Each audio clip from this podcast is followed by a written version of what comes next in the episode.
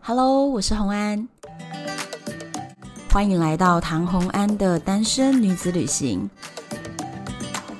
在这里，你会听到关于一个女生旅行会遇到的各种奇遇，一个人旅行的技巧，当然还有异国恋情。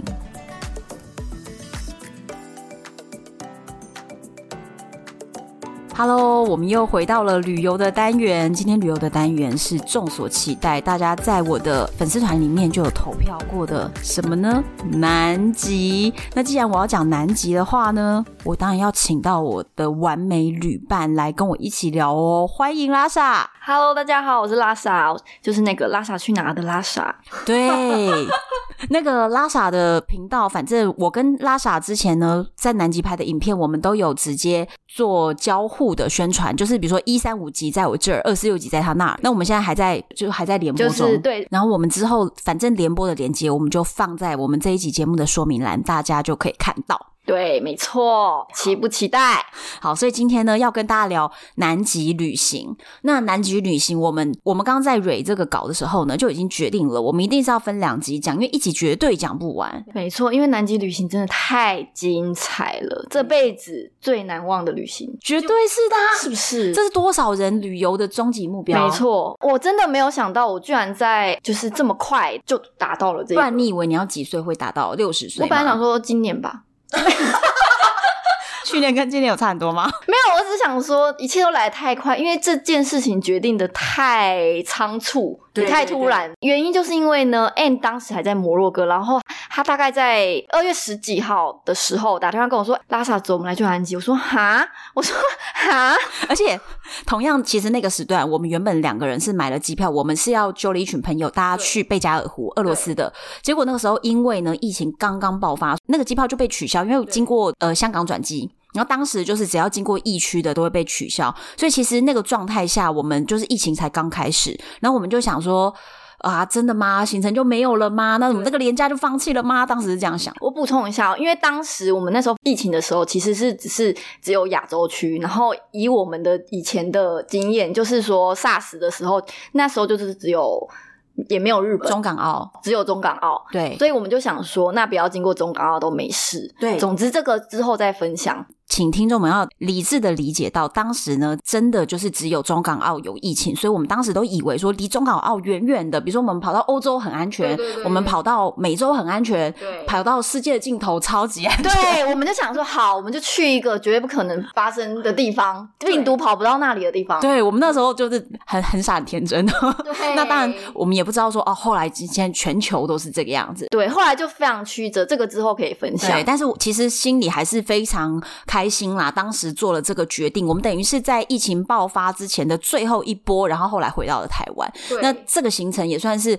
我们现在被疫情困在台湾的时候最美好回忆了 真的，我们就剩下这个回忆了。所以我们现在不断的各种回味，就是对一下我们那 YouTube 频道一直在回味，然后我们现在又来录 Podcast 跟大家分享。对，没错，这不分享真的不行，什么都可以不分享，就这不行。，对，南极一定要分享，而且毕竟我花了那么多钱，没错，就是不踩刹车。不看价格。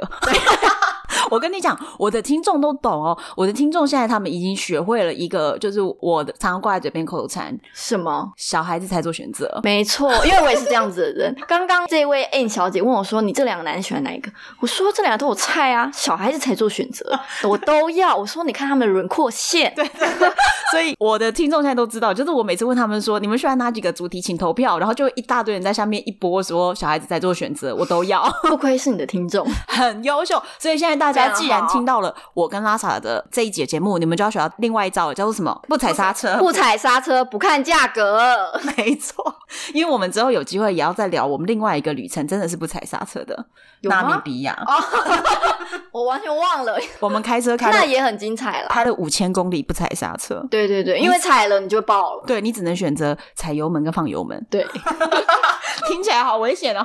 就是很荒谬，可是事实就是这样比较安全。对，就是这个荒谬的人生。然后对我们现在既然刚刚有讲到，我们去南极花了很多钱嘛，我们就一开始就破题，我们到底船票花多少钱？嗯、我们最后最后的船票是六千三百美金，所以其实折台币大概是因为波动嘛，哈，大概是大概十八万。对，十八万左右。我告诉你，这个价钱哦，你们现在先不要惊讶，你们可能听到十八万就是什什么可是我告诉你，超级便宜，便宜？真的。我刚刚在那边就是，嗯、我们在准备 YouTube 的时候，然后我想说，哎、我们当时怎么还有稍微的一秒犹豫？犹豫啥呀？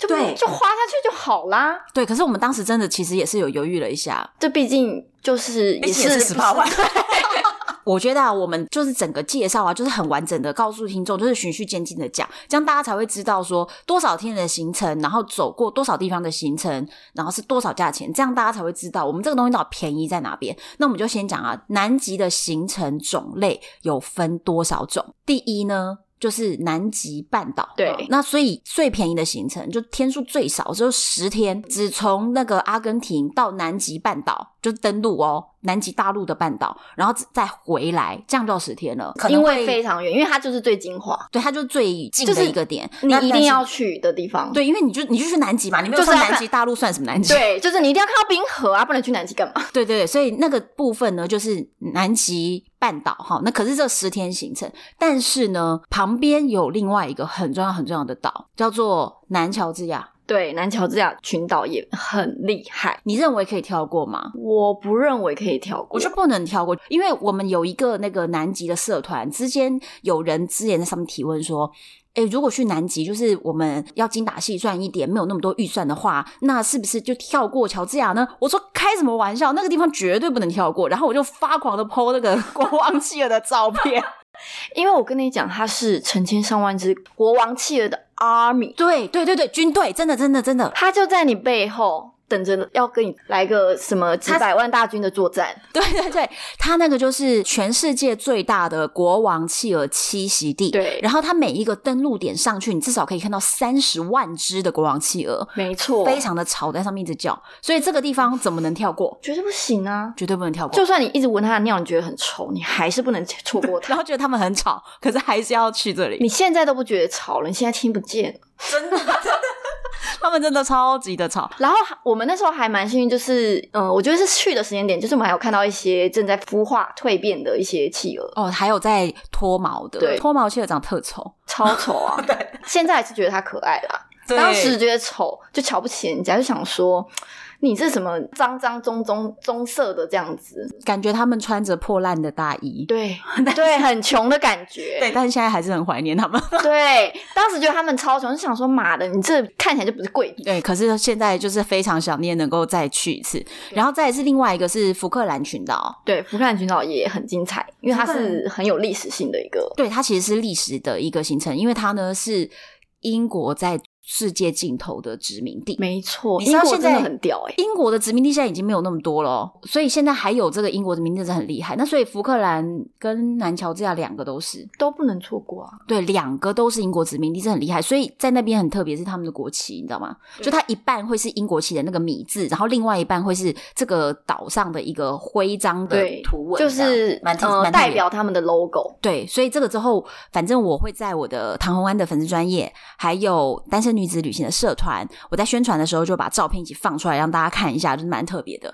好，那所以呢，我们刚刚就讲了，有南极半岛、南乔治亚跟福克兰群岛。那这三个岛的行程呢，如果你是只有十天，那肯定只有南极半岛，因为另外两个地方太远了。那如果说稍微多一点天数，大概十五天以内的，通常啊会只有给你两岛。可是这个两岛是哪两个岛？是南极半岛跟福克兰，哦，因为福克兰比较近。我没有 follow 到这个，我就是很仓促的随便决定。哎、你跟我说，哎、走，我就说，嗯，我想一下。其实我们当时就是因为有一个 last minute 传票，我们就决定了。对那也是很好运，因为我们那个是三岛行程。对其实我们那个行程上面是写我们是四岛，他说的四岛第四个岛其实是南极半岛旁边的一个小离岛，隶属于南极半岛，有点像是说台湾旁边有一个绿岛那种概念。澎湖之类的对，，澎湖绿岛类似这样，就是台湾旁边的岛。那它这就是南极半岛旁边有一个小小岛叫半月岛。那所以我们是去了这四个岛。那但是通常我们半月岛直接就归纳为南极大陆的一个群登岛岛，，这样对对对对，那所以，如果是一般来说，三岛行程一定要十八天到二十天，一般来说没是这样。错，可是我们是去了十五天，然后有三岛，你知道为什么吗？哎，为什么啊我忘了？因为我们是中国特殊的包船。哦，强国就是了不起，对他 们，因为中国人有办法， 就是他们自己的客人多到可以直接包一艘船，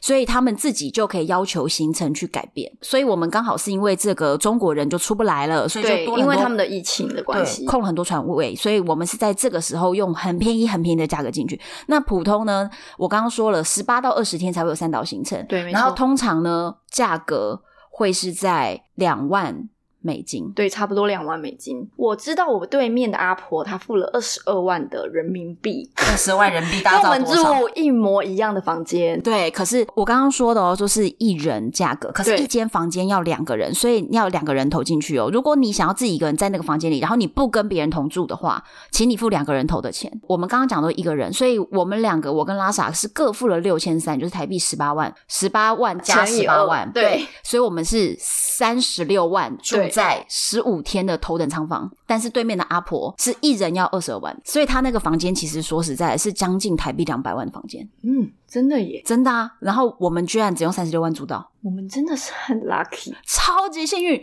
那个时候其实我们一开始是中间的房型，一个类似什么船长房，哎，不对不对，类似水手，反正就是反正他的房间名字都很很难理解啦。对那但对是简单跟各位讲啊，就是房间是怎么样分等级的呢？最小的房间是三人房对三人床，它就是两个单人床，然后上面一个横的，上铺，对对，所以是三人舱。那当然，卫浴是在里面的，所有的卫浴都会在房间内，那就三人房。那三人房当时这个 last man 的票价是一个人要四千五美金。对，四千五美金，所以你看我们加到六千三哦，所以硬生生就再多花七八万这样子，其实现在想想也还好，应该要 花，应该要花对。我觉得很高兴我们有花哎、对，真的，因为我觉得我们下一次再住头等舱，不知道还有没有这个机会。不是我跟你讲，你只要愿意砸两百万台币，你绝对做得到。问题是我就砸不下去，对，问题是我们没有钱。这个两百万我真的没有办法。对 对，可是十八万我还行。对，行，十分之一可以。可以，可以对， 所以我们那时候就选择这个窗户。那呃，再来是三人房的船舱的窗户是圆形的，你就想象四十公分直径的一个圆窗。你要想一个房间只有一个小小的窗户，而且那个窗户的直径只有四十公分的一个圆的，就超级感觉会窒息，比较就闭是密感，闭空间。对如果有那种什么幽闭恐惧症的人，哦可能没办法比，较闷。然后再来是呃，如果你会晕船的话，那就更悲惨了。对因超悲为惨船没有在跟你开玩笑，经过那个德雷克海峡峡，对，就真的给不你行大量的矿，比地震还夸张。真的比真的还慌。我们有一天睡觉起来，发现所有我们放在床头柜桌上的东西全部在地上、欸，哎，对，没 错，对，好几天都这样，只要过海峡都是这样。对，所以那个小船舱就是比较密闭，然后窗户不能开的哦。对，所以你会觉得说很闷。对，然后中间的房型呢，就是有双人的房型。对，那双人房型还有分哦，就是它是方窗，对哦比较大的窗户，可能是比如说呃六十公分乘一百公分的对对窗，对，就是也是不大，也不大。然后这个窗一样不能开，但是它还分另外分两个阶级，是窗外有遮蔽物或没有遮蔽物。有遮蔽物，你知道外面是什么？救生艇所以如果你是其实也不错啦。 你就是可以非常近距离的观察救生艇。然后如果真的发生什么事情，立刻把那救生艇抢下来。你没有办法讲出来，因为窗户不能开。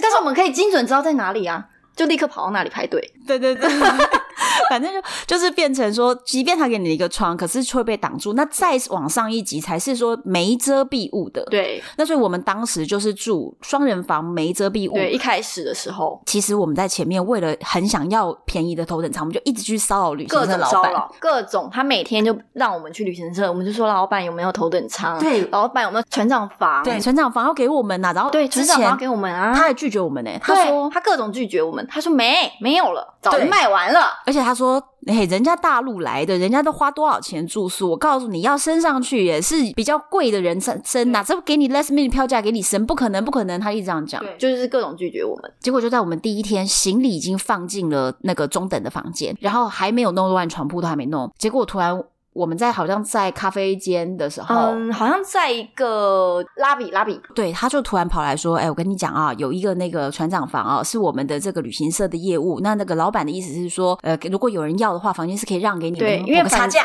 他反正因为他们这一次也是赔钱，他们对赔太多钱，他们多赚个一千美也是钱，对，所以就问说我们有没有要升级？当时他是说六千三还是六千四？可是其实真正在 mini 票价上面的传单是练六六二八，零，对结果他就跟我们开了六千三，对，就是坐地起价，对，坐地起好价像有稍微我们有稍微杀价才到这个价，就是他好像说六千四还六千五，之类的，对之类，对。可是我们当时其实对于坐地起价有一点点小小不爽，其实是有一点不爽，因为就觉得说怎么跟传单上面的不一样，对然后就稍微犹豫了一下，然后后来就是我们小小的一个两分钟的，沟通。对然后我就跟拉萨说，你知道吗？就算是六千三啦，你觉得下次有这个价吗？以后有这个价吗？就没有了嘛，对不对？所以他就是就地起价要怎么样，还是便宜。所以想一想，都说怎么样嘛？拉萨姐，你应该不缺钱吧？ 我很缺，我是不缺这小钱，我是缺大钱，反正当时就拉萨就说我没有不缺钱，但是七八万还行。 所以我们就我们就直接就决定对，说，就立你知道马就说我们就升传就账圣法诞，，对。后来觉得这个是很棒的决定，非常正确的决好，定。那我们要描述一下船长房长什么样子。其实船长房并没有比一般的大多少，就是如果以家里来说的话，大十几平，我觉得还好。就是你认真想一想，家里大十几平，拉萨，你这样子透露出你家是到底多少平？你懂哎、这个不重哦你要知。道一般人住在台北，你就算二十平的家，如果大概十几平，哇，就是两倍哦。哦，是这样子吗？对，不小心拉萨透露出他没家没是没多少事平没，事 儿没事 儿，反正重点就是呢，就是大一些平数。对然后再来，我觉得很厉害是它有一个大型的落地窗。你要想对，刚刚我说所有的仓房窗户都不能开哦，嗯可是我们有大型落地窗，对，可以走出去。而且你可以看到冰山直接从你的眼前，你可以用躺的就可以看到从你的眼前就这样子。飘飘过过去对，我们整天都躺在床上，就可以看到外面有那个对漂泊性天空，超大的，对不对？对，干超爽，三公尺宽的翅膀，好，漂泊性天空是世界上翅膀最宽的鸟，它就是直接从我们的甲板哇滑过去，因为我们有私人甲板。对，瞬间觉得自己是贵族而。且你知道最让人羡慕的是什么吗？我们的私人甲板就是阳台的意思啊、我们的那个私人阳台就是人家房间的大小。哎、对，没错， 没错，对，所以别人来就说，嗯、你们这个阳台怎么那么大？对，就跟我们房间一样大。比人家房间小一点点，所以我对们对对真的是蛮大的。呃，我印象就是一般的房间大概就十九平，我们的船长房是大概三十平，可是外面就很大就很大。我我刚刚会说，就是说里面没有大多少，原因是因为室内确实就是大十几平这样子，大一点点，对然后对对外面大了室外是才是真正的桃园。像我们常常就是回到房间里面，不想要再跑去甲板了，我们对就直接在我们的阳台上，然后不会有人跟你挤，你永远就是海景第一排。而且重点是它的那个床的方向，它就是让你这样躺着，你就躺着就可以看外面的风景，对，躺着就可以看风景，这超棒啊！超级而棒。且空气这样就很流通，因为没错我们两个还会会晕船，我们中间有晕对过，然后只要把窗户打开一条缝，其实就是舒服非常多。没错，新鲜就是空气稍微稍微的，因为其实它还是会冷，但是其实没有到那么冷，大概零度左右，左右，就是还可以接受的范围。可是有时候还是会到呃零度以下。对，但是还是蛮棒的。然后，既然我们讲到了为什么在南极，大家都以为哦，是不是负三十度？没有哦，是零度。你知道为什么吗？因为我们去的季节是。南极的夏季，没错，南极夏季，因为南半球跟我们颠倒嘛。其实我们要去的日期啊，南极旅游的旺季是十一月到三月。，对，就是隔年的三月，因为他们南极你冬天你也是去不了的，你就直接冷死在那里，而且对也没有船会开，对，会到负四五十度哦。所以它一年之中就只有十一月到三月这四五个月， 然后这几个月呢，看的东西不一样。十一月份到大概十二月的时候，我们看到的是南极的企鹅不断的交配，所以你可以看到， 真的，我们现在进入了成人频道，这个是 National Geography，你知道国家地理频道的一些特殊的画面，你可以拍到很多这样的镜头，不断的交配。搞得我好想去。然后呢，这个这个时候看到比较早交配成功的企鹅们已经在怀孕了，然后在孵蛋。哦、嗯嗯，，好，这个时候就是大概到十二月，然后在十二月底、一月还有二月初的时候呢，你会看到很多在孵蛋的和已经有一些比较早交配成功的就生出来了，所以你会对看到很多小企鹅。小小的，对，它还有孵蛋的，就这个也是蛮有趣的一个过程。然后呢，三月份呢就会看到有还有孵蛋的非常少，但是这些孵蛋的可能存活率不是很高。对，因为其实企鹅的存活率并不是很高，因为可能一只母企鹅它只能好好的专心孵一颗蛋，对对对对对，因为那个蛋有那么大，它真的很大，对它这样子抬头抬起它的猫就看得到它小孩。对，大就是那个蛋真的很大，对所以并不像说一只鸡可以孵十颗蛋，那不可能哈，对就是一一只企鹅孵一个蛋。对那所以就是到二月号三月的时候，那个蛋还是有一些些你可以看到，然后呢，大部分你会看到是企鹅，而且有一些企鹅已经长得很大只哦。baby 企鹅就是含在换毛企鹅，长得哦比成人企鹅还大。对，我就不知道它怎么搞的，我跟你是巨婴？吧？不是不是，因为呢，企鹅在三月以后，很多就是爸爸妈妈企鹅都会回到水里面去嗯了。那小企鹅呢，他们就要等待换毛全部换完以后，他们的出生的绒毛是不防水的，哦，所以他们如果下去以后，全身就会湿淋淋。可是呢，他们就要换毛，它转大人以后的气毛是防水的那个、嗯那个毛，所以他们要等到毛都换好了才能下水。他要在路上等一个月，那这个时候爸爸妈妈已经离开，他们就没有食物吃，所以爸爸妈妈一定要在离开之前，先把小企鹅喂成一个非常胖的大胖子。对对对，他们都是非常肥，而且你对知道为什么吗？因为呢，就是他们还有天敌，就是豹海不是海豹，那个老鹰，它会哦，有一飞下来，那不是老鹰吗？还是什么？嗯，对，我一种忘准，了一种准，然后把对它们就是他们吃会掉翱翔这样子下来，迅速的就是把把它们叼走、欸，叼走。所以他们其实大企鹅会围住小企鹅，然后再是把它们喂得很胖，然后这一个月他们没东西吃的时候，他们就会自己在上面等。对，然后等那燃个烧换脂毛肪，对，所以所以他 知道很好笑，你看到那个已经饿了一段时间的那个企鹅啊，它肚子都垂垂的，就很好笑，就是体脂肪过高。对，然后大家一定会觉得，为什么我们知道这么细节的事情？感觉是要看国家地理频道才知道内容，因为我们在船上有上很多课。对等一下我们再跟大家分享。我们就是各种认真向学。对对对，我们上了很多课。好，所以其实不同的季节看到不同的东西，可是三月份还有一个最特别、最特别，就是前面还没有的、哦，就是做头巾。哦，对，做头巾真的很屌，它就在我们前面。对，扬起它的尾巴、哎，对，然后喷水，对对对对对，超夸张。这个很厉害。我跟你讲，就是你可以从船远远的看到不怎么样，我们是出海的时候，在冲锋艇冲上，锋艇上所以我们离水面大概就是三十公分，就是我对你伸手可以摸得到南冰洋的海洋水，然后它就在你的前面扬起它的尾翼，这样子，我就觉得好感动哦！天哪，我这人生的旅程就是，对，很酷。就算现在疫情，我也觉得还 好了，觉得有一些安慰。对，有些安慰。所以我那个时候我们是三月去，所以我们就真的看到了好多座头巾。可是我觉得三月去有一个地方，就是说，因为它那个雪都融的差不多，所以我们看到的是绿草如茵的。，对，就会觉得，哎、你我们到底是去南极吗？人家看到照片会有点傻眼，会说为什么对企鹅都站在草地上？可是，在真正南极半岛上面，还是有很还是冰？冰，还是很多冰。但是我比较遗憾，是因为我很想要看到那个桥的形状的那个，哦，就是那种大冰山在海上漂浮，但是因为它是是一个大块拱冰山，桥然后中间会有一些洞，那种就是那很种壮阔的冰对，那种拱桥，就是如果你今天是冲锋艇，你是可以从中间过去的。过去的。我对超想要这种体验，但是那种大型的冰一定是要在那个夏季比较才冷的刚开始的时候，时候对对，所以一定是一定是十一月、十二月，嗯，因为我们去的时候是末端，大概二月多的时对，候，夏2月季的中末端对就对已对经该融的都融了啦对。那如果想要看到就是白色的一片天地，然后上面有企鹅的话，你要拍到白色的天地的话，那一定是在前面，一定二月以前。如果到二月下旬、三月就已经嗯我们都那是绿时候的在了。那个什么博克朗什么站，第一个站，可是也融的差不多了。就是比较有这种景象，然后福克兰群岛那些地方都已经没有全部冰都了变成什么草地了。对，变草地，对，所以季节的话，大家挑挑看。所以也因为这样，下一次如果我要去的话，我一定知道白色的天地，对这样我们才会拍到不一样的照片。 片。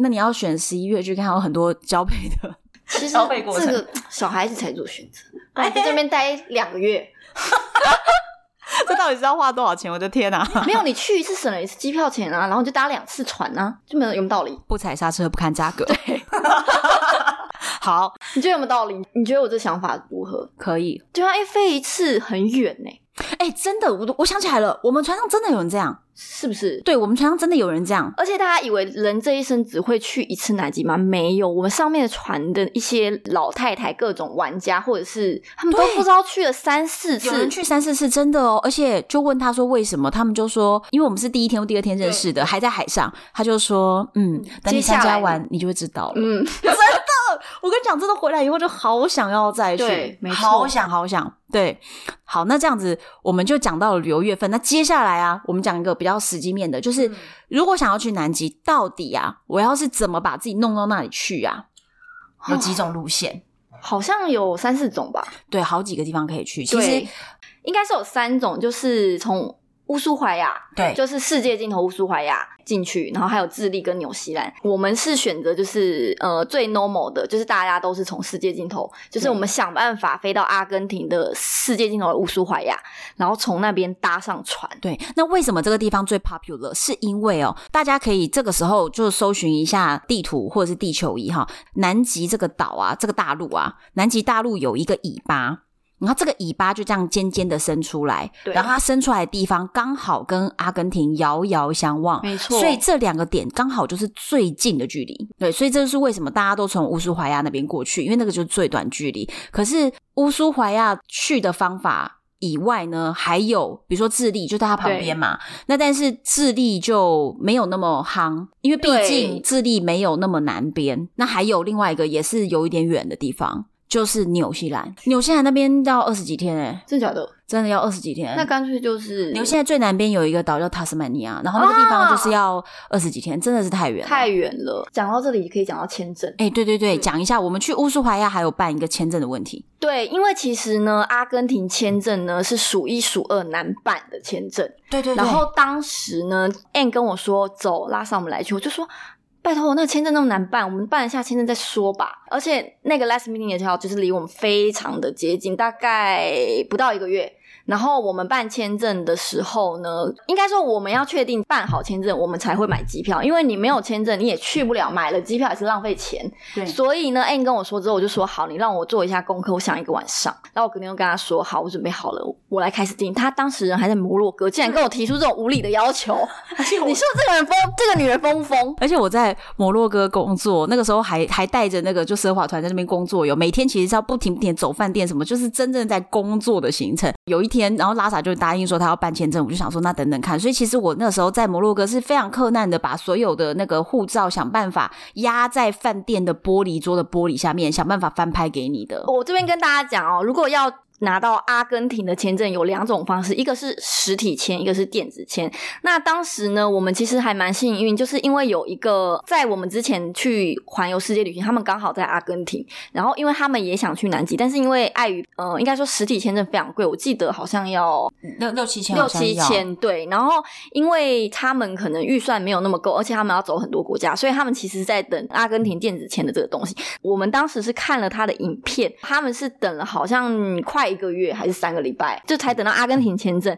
然后所以。我就想说，没关系，反正就是一定要去了，都是船票那么便宜了嘛。当时就想跟 A 讨论说，我们现在的方法就是，如果我们一定要去的话，我们两个签证同时办。所以呢，我大概我在二二月十六号决定跟嗯说我们要来去的时候，我们就是赶快把资料整理好，晚上我们就赶快把签证办好，然后办好了隔天。我原本打算要请假，跑到台跑到台北实体签签，就同步进行嘛，因为我不知道什么时候会下来。结果没想到隔天一早，我们的电子签不到二十四小时就下来了。你说我幸不幸运？我就是一个幸运的人，对，超级幸运，所以我们根本连实体签都没有办。对，也没有花到那笔钱。对，那电子签其实是在二零二零年的一月左右才刚开始生效的，对对台的电子签。它就是因为我们是因为刚好我们平常都有在旅游，所以我们有 E ESTA 是对 ESTA 吧？对。美美国的美电国子的电子签，签证就还没到期，所以我们刚刚好可以利用 E ESTA，然后来加办这个阿根廷的电子签，对，然后只要三十美金。哦，超便宜，对对对，因为如果你没有美国的电子签的话，那你就还要再花时间去办对美国电子签。但当然也是，就是网络上线上申请一下，可能一个礼拜之内会下来。嗯那但是刚好我们都有，所以我们就超快速拿到这签证，对，，呃，不到二十小时，我觉得全部里面的人，因为当时我们有一大群的人都就是在想要办法办到签证要飞对过去。然后我就跟他们说：“哎、我不到二十四小时就拿到，这整个很嚣张。”然后他们都很羡慕我，我就对说没办法，我生来就是运气好。真的。然后也因为这样子，我人还在摩洛哥工作哟，突然就想说什么，我居然取得签证，那就表示我们要对去了。然后而且在一天之中，一系就变了。就原本原本 N 就是一个抱着没有说去得了的心情。对然后突然一夕之间，我就让他达成了这个梦对，因想为。如果没有没有拉萨在台湾帮我办签证的话，我根本没有办法达成。我人都还在摩洛哥，对，因为我那时候连比如说实体签证我也帮他考虑好，我还打电话去给实体签证的那个就是办事员，我跟他说，嗯、因为我朋友不知道大概几号才会回来，那我可不可以先帮他准备好所有的资料，然后等他回来的时候护照才拿回来？然后其实他们人也没有。也没有说不好，我觉得他非常好，因为他也知道可能就是阿根廷需要钱吧，对 对他们也想要帮助阿根廷，因为因为阿根廷其实因为之前经济就是发生一些问题，所以其实他们是很需要那个观光的观收入光收入的。嗯对 对，所以那个时候其实一度都要办实体签，结果还好都不用办，就直接拿到，对对你我真的就是非常超级的幸运。所以我从摩洛哥是直接飞回来台湾，三天换的行李直接就飞出去了。对这女人就是以前都是没有在台湾几天的，一年之中三百六十五天，可能就三百六十天都在国外，五天在台 湾。没有这么夸张。你明明就是每周都在飞，我没有是每 个月，但我怎么样加起来时间都比你长待在台湾，我有超过一百八十天在台湾。真的哈、 毕竟也是有在上班的人。对。对，所以我我觉得那个有办签证这件事情真的是很不错。所以之后如果要去的朋友，记得哦，一定是先办电子签啦，真的没有下来再去办实体签证。对，没错。其实我也蛮推荐你可以去办那个美国的实体签证，它其实也很好用。你去世界各地旅行的话，就是也非常好用。我之后如果要去，因为我原本二零二一年我们就是也有打算要去呃南极，之前我稍微做一些功课，然后呃我也想去伊朗或是一些比较跟美国有相抵触的国家。那如果你有这些签证的话，你会比较方便一点。先办好美国实体签，然后再去一些争会议比性较国贵家一。点，可是对你来说是方便很多，因为我觉得旅游上面时间就是金钱。对，没错，说的非常好。然后接下来啊，这一集的最后，我们跟大家分享一下要怎么样买船票。哦，我告诉你们，南极这船票不是你说买就买得到的。第一，它很贵，对，因为通常啦，至少十天行程就是一万美金起跳。那如果你是要去三岛的行程，因为我们刚刚就一直讲嘛，就是如果你不去南乔治亚，你就是太可惜了呀。所以既然要去三岛，那你一定就是大概要两万美金起跳，两万美金台币六十万呢、那这个不是原价随随便便的人愿意花。我相信很多人花得起，可是真的不是你有的时候有点舍不得哈。对所以那这个如果我们要买优惠票，就分为两种，一种叫早鸟。一种叫 last minute，就最后一分钟特惠。那所以早鸟票，我跟大家讲，我观察了十年，因为南极都是我的梦想清单，所以我观察了十年这整个市场。早鸟票最便宜，目前是八折，哦，真的吗？对，就八折。那真的然后也是不便宜。过去的十年，由于呢非常多的陆客，所以呢永远那个船票都是卖光光的，对所以价格都压不下来，所以根本不会有 less minute 啊，就是满啊，满了为什么我还要给你特惠出来呢？通常都是已经要开船喽，还有剩位置对，才会赶快让你一些人赶快我便跟宜你的上说，那些去。想要省钱的人都怎么做？他们就是先飞去乌苏怀亚港，对然后在那边等个大半个月，然后等到一张 last mini 票。 但是哦，过去的十年，尤其是五年内，几乎是所有在乌苏华亚等了一整个月的人，常常是完全没有等到任何票。那有的人就会用，比如说最多可能就八九折这种价格，然后就上船了。那也有另外一种人是真的等不到那个票，可是他也付不起八折价，那他就算了，他就等于是乌苏怀亚深度游。